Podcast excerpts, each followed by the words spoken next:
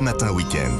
Lénaïque Monnier. La balade du samedi, Vanessa Za, Olivier Pouls, bonjour. Bonjour. Vanessa, pour les amateurs, bah voilà, on y est, on y est. On chausse les skis et on monte à Val Thorens. qui est la plus haute station Eh d'Europe, les amis. Je vous trouve bien en forme, tous les deux. Oh, j'ai une pêche, j'ai une pêche, les gars. Ça va durer ou Ce pas week-end. hein. Voilà, j'espère bien parce qu'en fait la station bah, vous attend parce qu'elle vient d'ouvrir Ouais. juste aujourd'hui. Puis c'est surtout qu'elle accueille euh, la Coupe du Monde de ski alpinisme. Alors, Est-ce que vous savez ce que c'est que la Coupe du Monde de ski alpinisme on Parce que monte c'est et après on descend en ski. Voilà, Voilà, le mais plus vite possible. Ouais, mais c'est beaucoup plus compliqué que ça. Normal que vous connaissiez pas forcément. On grimpe avec elle- les skis aux pieds. Ah, et ben voilà, vous allez voir, on y est presque, on y est presque. Elle vient tout juste de devenir une discipline olympique. D'accord. Elle va être représentée au JO d'hiver en en 2026 à Milan, à, Cortina d'Ampezzo. Et euh, alors, on n'est pas loin, Olivier, puisque c'est inspiré du ski de randonnée. En fait, c'est du ski en terrain d'aventure. Euh, on reprend les techniques de l'alpinisme.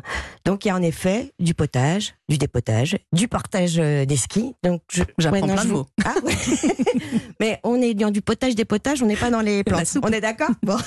voilà, donc c'est assez physique, on est d'accord Alors, une station euh, pour les vrais sportifs, en fait, la station, elle a 50 ans. Comme Elle a 50 ans, comme nous, exactement. Les trois premiers téléskis ont vu le jour euh, en 71, exactement.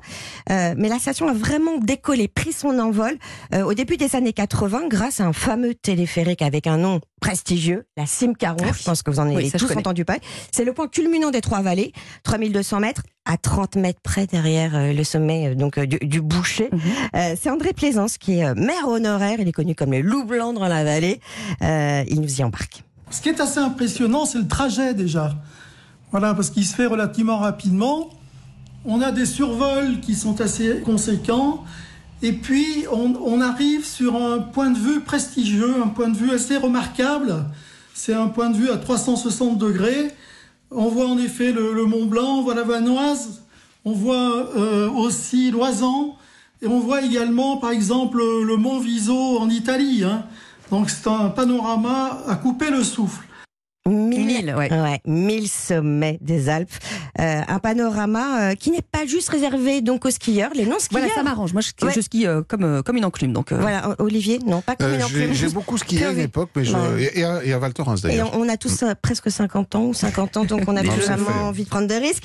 Euh, donc c'est ça qui est chouette, parce que cette Simcaron, euh, eh ben, c'est un, un domaine skiable incroyable, attractif, avec des superbes pistes noires, rouges, donc pour nous. Et donc c'est pour ça que les grands skieurs et les sportifs d'Europe, euh, ils viennent depuis les années euh, 80. Et alors, comme on fête les 50 ans, j'imagine Mm. qu'il y a tout un tas d'activités, d'événements. euh, Alors, il y en a jusqu'au forts. 8 mai, hein, parce qu'elle est ouverte jusqu'au 8 mai. Je vais pas tous vous les donner. Il y a les trophées Andros, hein, Ah oui. les meilleurs pilotes automobiles de Ça, F1 j'adore. euh, sur glace, en voiture 100% électrique, je précise. Ça, c'est le premier week-end de décembre.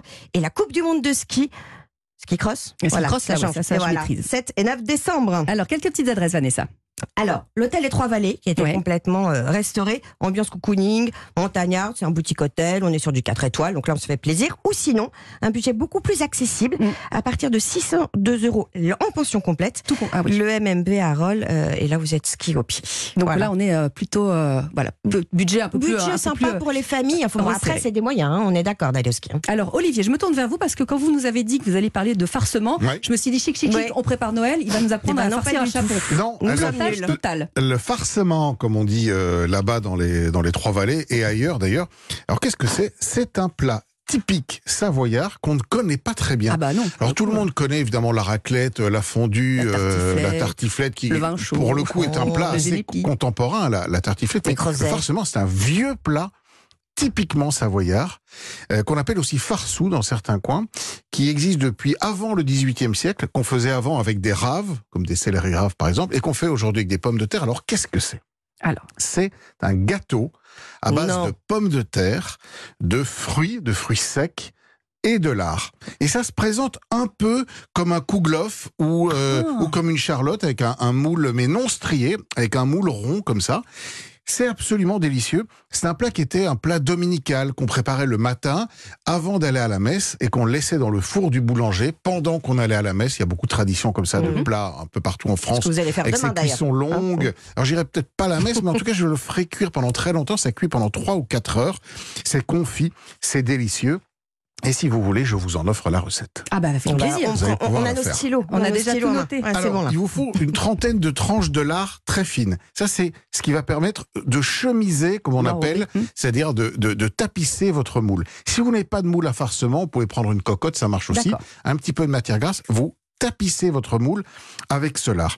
Vous prenez des pommes de terre, un kilo de pommes de terre que vous épluchez, que vous râpez et vous enlevez l'excès d'eau. Des pruneaux, des raisins secs que Ah, vous avez fait un ça. peu gonfler dans l'eau. Idéalement, vous les avez laissés quelques heures pour qu'ils reprennent un peu de forme. Des lardons, deux œufs, un petit trait d'eau de vie, deux échalotes et un tout petit peu de farine.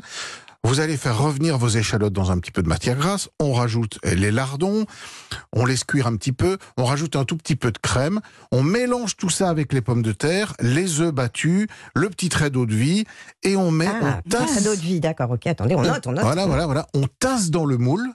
Le moule, on va le mettre soit au bain-marie à 180 degrés, soit simplement dans un four, mais vraiment pas trop chaud. D'accord. Four à 120 degrés.